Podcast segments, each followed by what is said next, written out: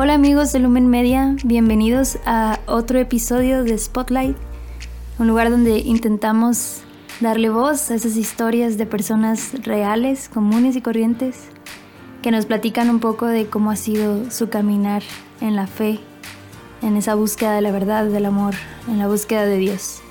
El día de hoy vamos a escuchar la historia de Natalia, les, cuento que yo no conozco a Natalia, no, no la conocía antes, no había platicado con ella antes de grabar este episodio. Y la verdad que Dios me sorprendió al escuchar cómo, cómo Él ha actuado en su vida y, y me pude identificar bastante con, con, muchas partes. Entonces yo espero que, que de esa misma manera ustedes puedan pues sentirse identificados y de alguna manera eh, que esto pueda ayudar en su propio camino en la búsqueda de Dios. Y bueno, los dejo con este episodio, que lo disfruten y es todo.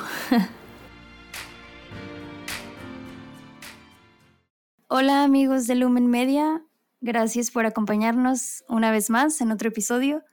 El día de hoy vamos a escuchar la historia de Natalia que nos acompaña y pues bueno, vamos a empezar eh, Natalia, si quisieras compartirnos un poquito quién eres, qué haces, a qué te dedicas. claro, este, pues antes que nada, muchas gracias por tenerme aquí. La verdad es que me siento muy bendecida de poder compartir mi historia con ustedes. Este, y bueno, me presento. Me llamo Natalia Dávila, tengo 20 años. Eh, soy, de, soy de Bolivia, pero ahorita estoy viviendo en Monterrey. Hace cuatro años me vine a estudiar aquí eh, diseño industrial Em, Órale. Y pues ya este, soy de La Paz, de la ciudad de La Paz, y pues algunas cosas que me gustan, pues como me gusta mucho sacar fotos, me gusta mucho admirar la naturaleza, este, me gusta mucho cocinar y, y creo que ya. ok, eres un artista. sí, sí, me gusta mucho el arte. qué padre, qué padre. Bueno, pues si quieres empezar por eh, Natalia antes de conocer a Dios tu historia. Claro. ¿Cómo empezó todo esto? Sí, claro que sí. Qué emoción. La verdad es que estoy un poco nerviosa, pero voy a hacer lo mejor que puedo y pues todo para mayor honra y gloria de Dios. Este, pues antes de conocer a Dios, sí me gustaría ponerles como un poco en contexto de quién era yo o pues más que nada como que contarles ciertos momentos de mi vida que pues han llegado a influir en mi persona antes de conocer al Señor. Y pues yo sí soy de Bolivia, pero cuando tenía un año mis papás se fueron a vivir a Estados Unidos. Este, todo esto como en busca de mejores condiciones de vida. Y, y pues ya, básicamente mis papás no eran personas documentadas, se quedaron ahí como que a vivir y ya. Y pues como que viéndolo ya desde el día de hoy, puedo decir que el Señor ha dado como mucha bendición a mi familia en el sentido de que, pues si uno observa como gente que que va a otros países en busca de, trabajo y cosas así, puedes ver como que a veces muchas personas no lo logran o, batallan muchísimo.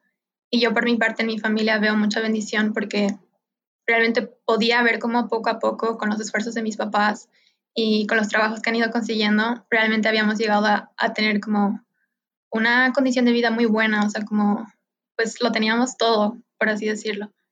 Este, Solamente que... ¿se fueron, ¿Se fueron ellos nada más? No, nos fuimos todos. Ok. Nos fuimos todos. Ajá, cuando yo tenía un año y mi hermana, también tengo una hermana que, que pues ella tenía tres años, es dos años mayor que yo. Este, y ya, y pues nos fuimos a vivir allá y, y pues así como transcurrió el tiempo, ¿no? Como mis papás empezaron de trabajos muy pequeños, como que muy humildes, se podría decir. O sea, me acuerdo que mi papá nos contaba como él y mi tío como empezaron a, a trabajar como en restaurantes, como que lavando platos y cosas así y pues poco a poco como empezaron a como pues conseguir distintos trabajos y poco a poco empezó como a mejorar su calidad de vida, o sea, mi mamá consiguió un súper buen trabajo, o sea, como que todo bien, o sea, creo que en ese sentido, como, como, como les decía, o sea, siento que Dios fue muy bueno con nosotros y poco a poco nuestra vida como económicamente se fue estableciendo.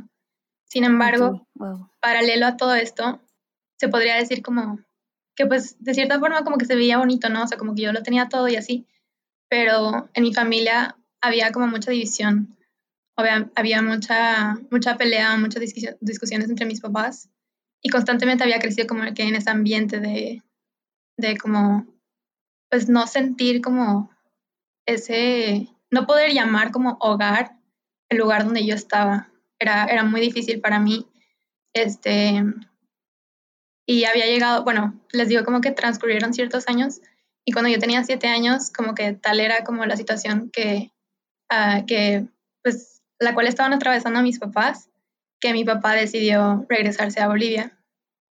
Este, y pues obviamente fue como un cambio muy difícil para mi familia, este, al menos para mí, porque como estaba chiquita, tenía siete años, realmente no sabía, o sea, no entendía muy bien las cosas, ¿no? Pero creo que desde ese momento fue como una de las heridas como que más fuertes que, que llegaron a, afectarme como que en mi interior. Y como que siento que algo dentro de mí como se había quebrado, o sea, porque desde chiquita siempre había tenido una buena relación con mi papá, pero siento que eso como me había lastimado mucho y también podía ver cómo estaba afectando a mi familia, o sea, como mi mamá, como podía ver como su preocupación y cosas así. Y obviamente después de eso sí teníamos todavía relación con mi papá, o sea, obviamente hablábamos con él y todo por videollamada y nos llamaba y nos mandaba cosas, pero pues obviamente no era lo mismo, ¿no? Entonces, dos años después, mi, mi papá decide regresar, solamente que em, en el aeropuerto este, lo deportaron, o sea, porque pues vieron que pues por muchos años este, él estaba viviendo de forma indocumentada dentro del país y no lo permitieron regresar. Entonces, pues todo esto como generó todavía como que más, más angustia como mi mamá, como ella siguió en el trabajo, pues yo y mi hermana seguíamos yendo a la escuela y todo, pero como que siempre ha faltado algo, o sea, como que siempre había como pues algo que faltaba. Entonces, dentro de toda esta preocupación de mi mamá, pues ella también decidió regresarse a Bolivia y, y ya, entonces nos regresamos.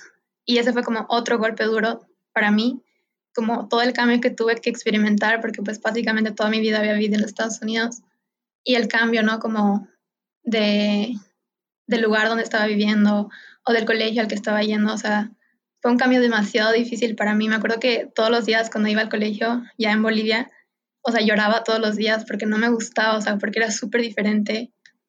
Y, y creo que de cierta forma para mis papás era como, querían verlo como un nuevo comienzo, ¿no? Como, bueno, o sea, ya pasó todo esto, pero vamos a empezar otra vez. Pero tristemente, o sea, no fue así. Este, yo podía ver como incluso las cosas empeoraban todavía más, o sea, podía ver como mi papá, como mi mamá intentaban llenar como, no sé, como que cierto, tenían, yo siento, cierto remordimiento dentro de ellos de las decisiones que habían tomado y darse cuenta de, que de tenerlo todo no tenían nada, porque pues al regresar a La Paz mis papás no tenían un trabajo como el que llegar, entonces empezaron abriendo como pequeños negocios y, y pues realmente como empezar a ganar dinero de donde podían.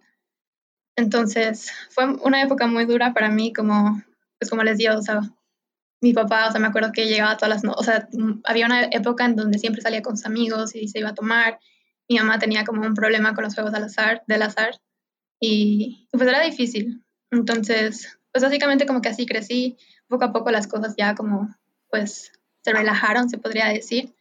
Este, y ya como que fui creciendo en todo esto como un hogar bastante inestable, un hogar donde yo no sentía como ese amor, como que no sentía ese, ese sentimiento de, wow, o sea, esta es mi familia, o sea, de aquí es de donde soy yo.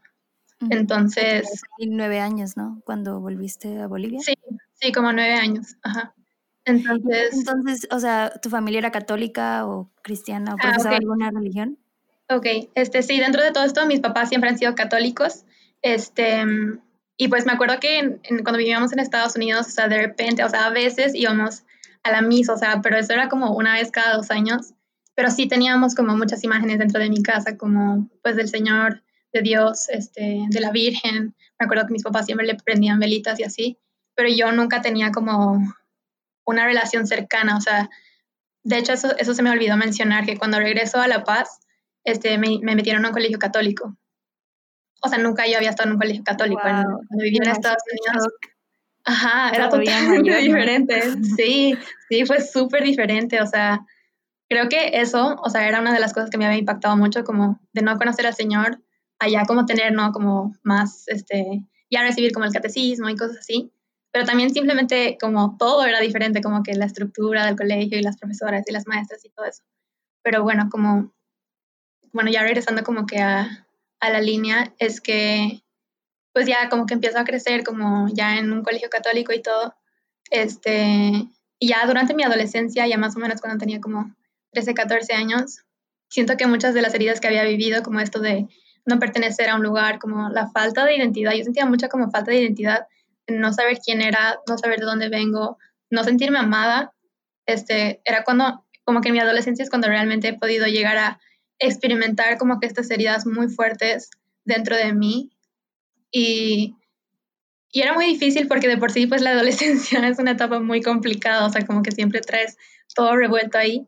Este, y me acuerdo que yo tenía como unas ganas muy grandes de encajar, como de seguir la corriente. Y pues por todas las cosas que había vivido, para mí era muy difícil mostrarme a los demás como yo realmente era.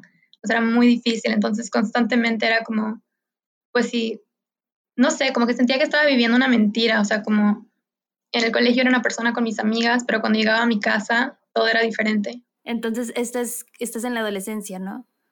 Sí, ya estoy ya en la adolescencia. Los 13, 14, 15. Que secundaria, sí, como 15 años. Ajá. Sí, pues total, como que era muy difícil para mí y en esto también mi hermana, este, pues yo tenía a mi hermana, ¿no? Como que ella era la persona más cercana que tenía y que pues también estaba viviendo todo esto junto conmigo. Pero luego ya cuando ella se gradúa, este, ella se vino aquí al TEC a estudiar y pues yo ya me quedé sola en mi casa. Entonces, realmente sentía que no tenía nadie, como que me sentía muy sola.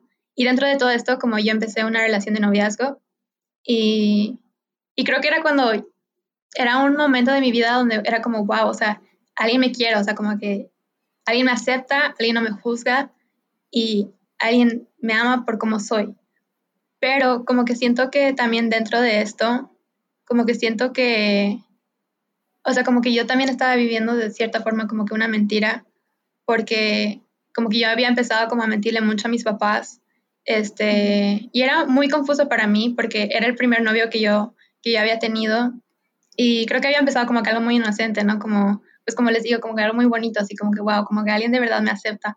Pero siento que con el tiempo como que se fue como transformando en algo bastante impuro, o sea, como que yo había caído mucho en demasiadas cosas impuras y, y ya como que me había empezado a afectar tenía 15 cuando había empezado esta relación de noviazgo. Entonces, pues ya como que había estado con esta persona dos años, ya me graduó del colegio y me, me vengo a estudiar aquí al TEC también. Y pues había decidido como que mantener esta relación a distancia. Y ya entonces como traía muchas cosas en mi interior, sentía como que mucho, mucho vacío, mucha confusión, de no saber qué estoy haciendo. Y ya cuando estaba en tercer semestre del TEC, siento que fue como un punto de donde todo explotó o sea, donde ya realmente no sabía qué estaba haciendo, o sea, donde como, no sé, como que sentía un vacío y sentía una ansiedad de no saber qué, es lo que estoy haciendo.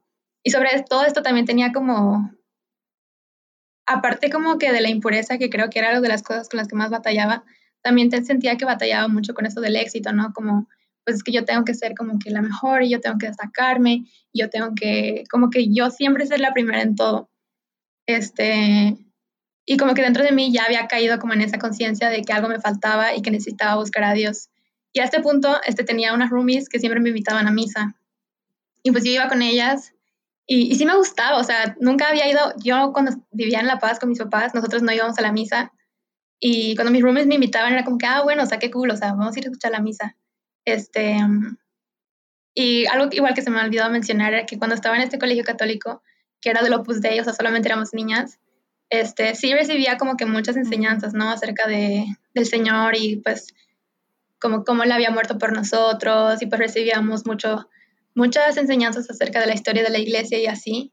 Y a pesar de todo eso, yo no sentía ninguna conexión con el Señor, era como, pues está ahí la enseñanza, pero no entraba en mi corazón y no penetraba.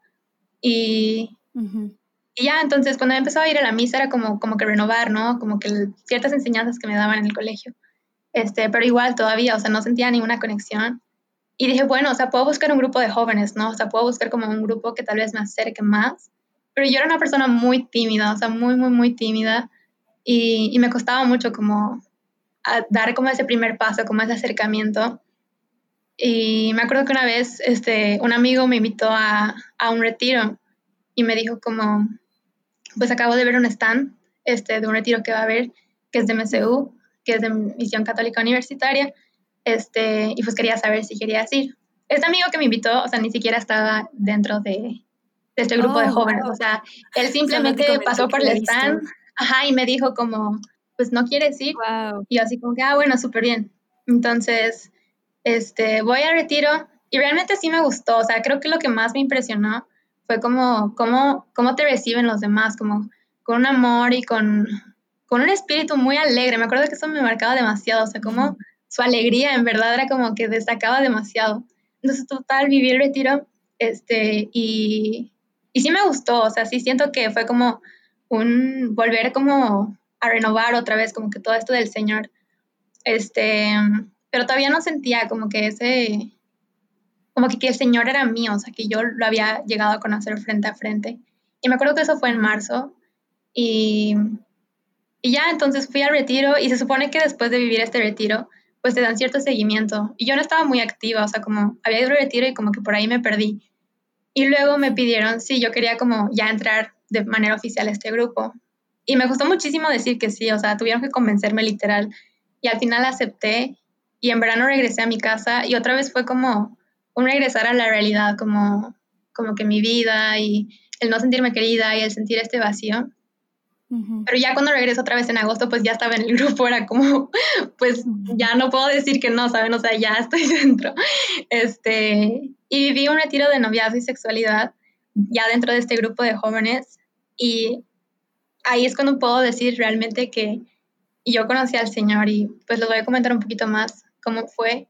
Este, pues fui a este retiro de noviazgo y sexualidad y dieron distintas charlas, ¿no? Acerca como de la pureza, acerca de cómo Dios nos había hecho tan, tan perfectos y que nos había hecho con cuerpo, con un alma, este, y cómo, sobre todo, cómo, cuánto nos amaba el Señor. Y yo me acuerdo que yo estaba sentada en ese retiro y yo veía a todas, ¿no? Porque este, estábamos divididas entre hombres y mujeres.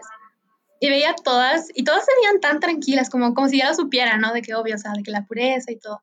Pero yo, o sea, en mi interior estaba experimentando como que tanta angustia, o sea, sentía como una carga muy, muy, muy grande sobre mí. Y hasta ese punto yo estaba muy acostumbrada a guardarme las cosas y si quería llorar, nunca lo hacía en frente de las personas.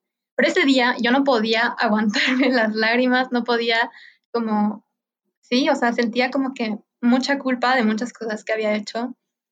Y al final de retiro hubo un momento de oración y estaban orando por mí y y tuve un descanso en el espíritu, que para los que no sepan lo que es un descanso en el espíritu, básicamente es cuando, o sea, no sabría cómo explicarlo exactamente en palabras, pero les voy a dar como mi descripción de cómo yo lo experimenté. Y es que yo experimenté como, eh, hasta tal como lo dice, o sea, como que un descanso, o sea, como que yo experimenté tanta paz, o sea, como tanto amor. Y, y obviamente no fue como una súper revelación, no, pero, y no puedo decir como, ah, pues es que vi cara a cara al Señor, o sea, no, pero yo sé que mi corazón ese día se encontró personalmente con el corazón de Cristo, porque desde ese día, wow, o sea, no les puedo explicar lo mucho que ha cambiado en mí, o sea, yo no les puedo decir como, esto es lo que ha sucedido ese día, pero yo sé que algo ha pasado en mí ese día, porque recuerdo que después de ese día, o sea, yo era, o sea, despertaba todas las mañanas más feliz y me iba a dormir más feliz y decía, ¿qué es esto? O sea, ¿por qué me siento tan feliz? ¿O por qué me siento tan como, me sentía libre, en verdad? Entonces había vivido este retiro y pues obviamente me di cuenta que el Señor me estaba llamando a algo muchísimo más grande. Este, y pues obviamente decidí terminar con, con mi noviazgo. Este, ah, preguntar si si todavía seguías con él. Sí, sí, estaba con él. ¿Cuántos años estuvieron? Estuvimos como dos años y medio o algo así. Ok. Este, y ya, o sea, el Señor sentía mucho que me pedía como que yo fuera de Él, o sea, que Él quería transformarme y que Él me quería para Él, entonces decidió terminar esta relación de noviazgo. Este, y pues como que desde entonces puedo describirles y enumerarles muchísimas cosas que el Señor ha hecho en mi vida pero creo que sobre todo es que me ha regalado tanta esperanza de saber que hay alguien que me ama y que no es un amor como que no dura solo un instante, y que también como reflexionando mucho acerca de mi pasado y acerca de muchas cosas que han sucedido en mi familia, puedo realmente asegurar y confirmar que en esos momentos yo nunca estaba sola, o sea, que Dios siempre estaba conmigo y que, y yo lo recuerdo, o sea, como que ya meditando un poquito más como en situaciones específicas, yo me acuerdo donde el Señor como que me llamaba y me mostraba, pero a lo mejor en ese momento como que yo no lo escuchaba o no lo podía ver.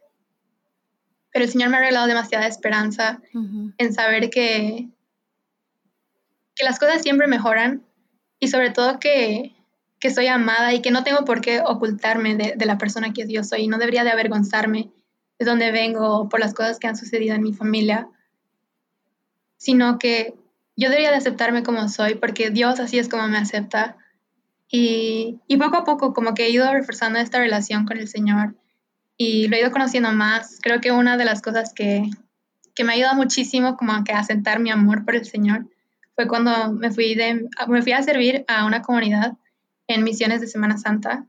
Y realmente ahí fue cuando realmente pude experimentar como la pasión de Cristo, ¿no? Como el saber, porque siempre me decían en el colegio como es que Cristo murió por ti. Y, yo no, entendía, era como, pues, ¿a mí qué?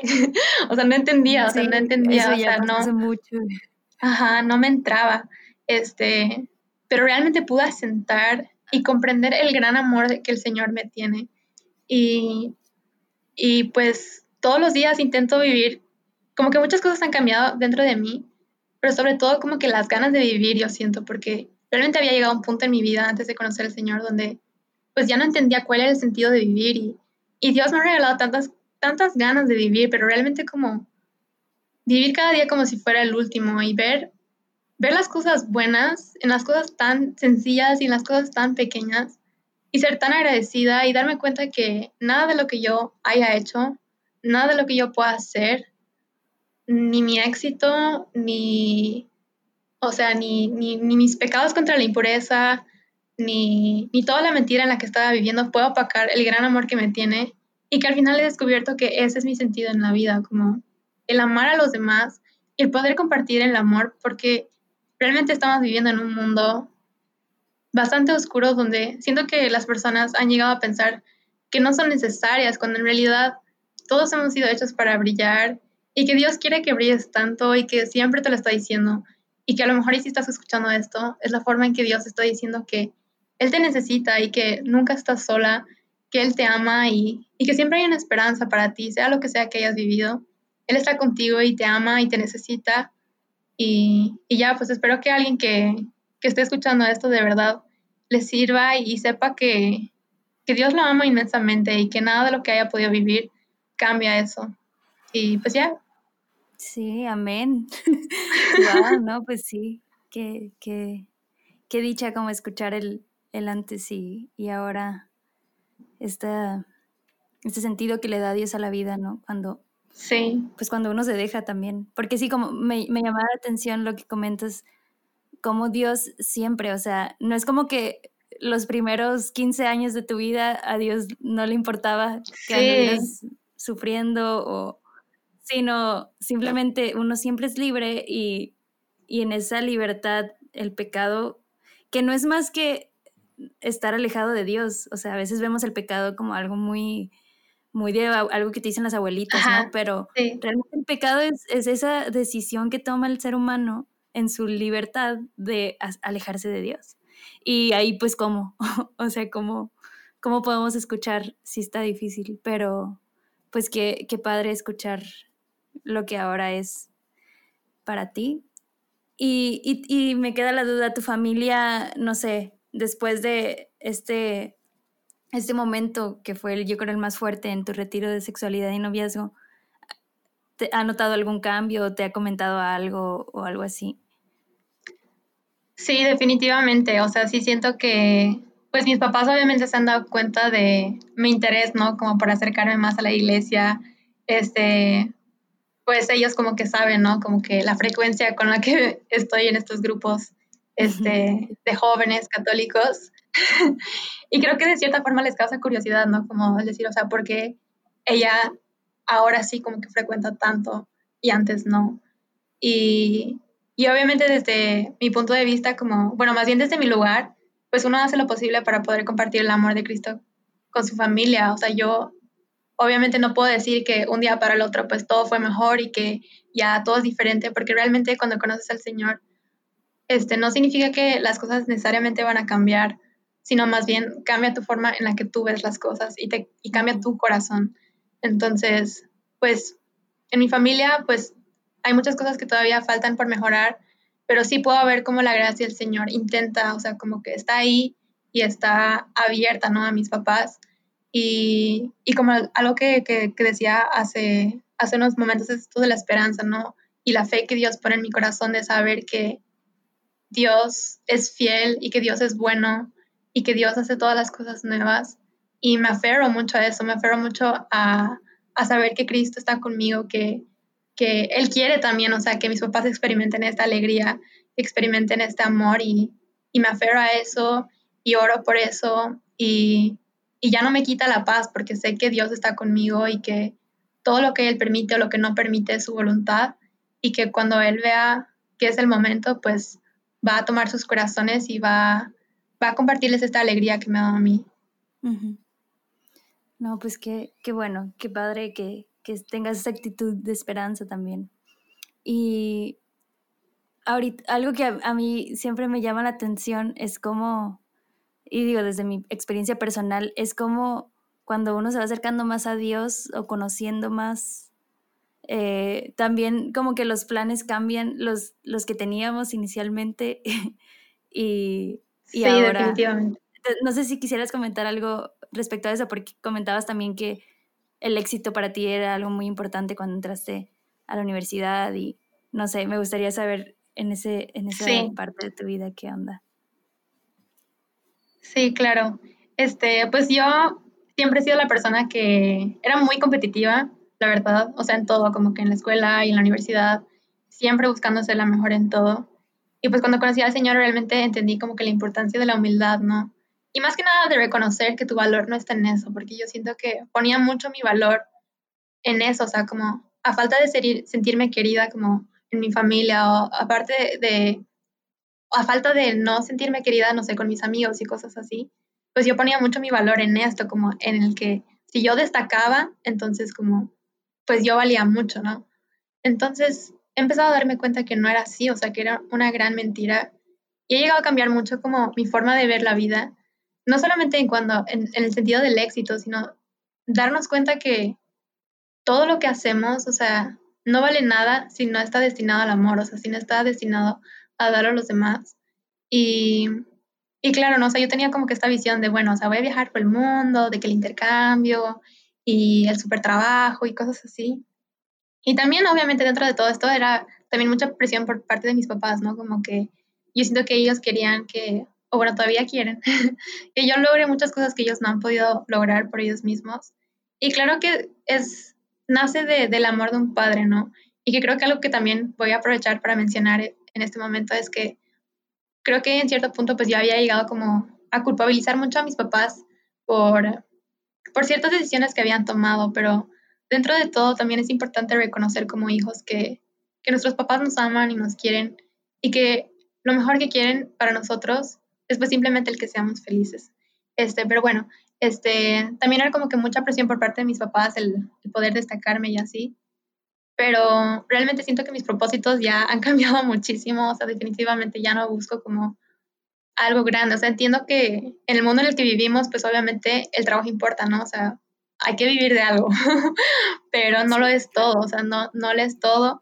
Y realmente ahorita lo que, lo que más busco, o sea, ya no es el éxito, sino siento que como joven, este, o sea, somos tan bendecidos por el tiempo que tenemos y por los dones y por nuestra energía, que hay que aprovecharlo y hay que aprovecharlo en cosas que sean para amar más a los demás. Entonces realmente busco como el poder compartir el amor con los demás, el que los demás se sientan acompañados, que los demás se sientan solos, como el, el, el poder como que transmitir este, palabras de esperanza hacia alguien que lo necesita, compartir el evangelio, este, no sé, de repente mandar un mensaje a alguien cosas pequeñas, o sea, no siento que tiene que ser como cosas muy, como, muy grandes, o sea, cosas, porque el amor se encuentra en cosas sencillas.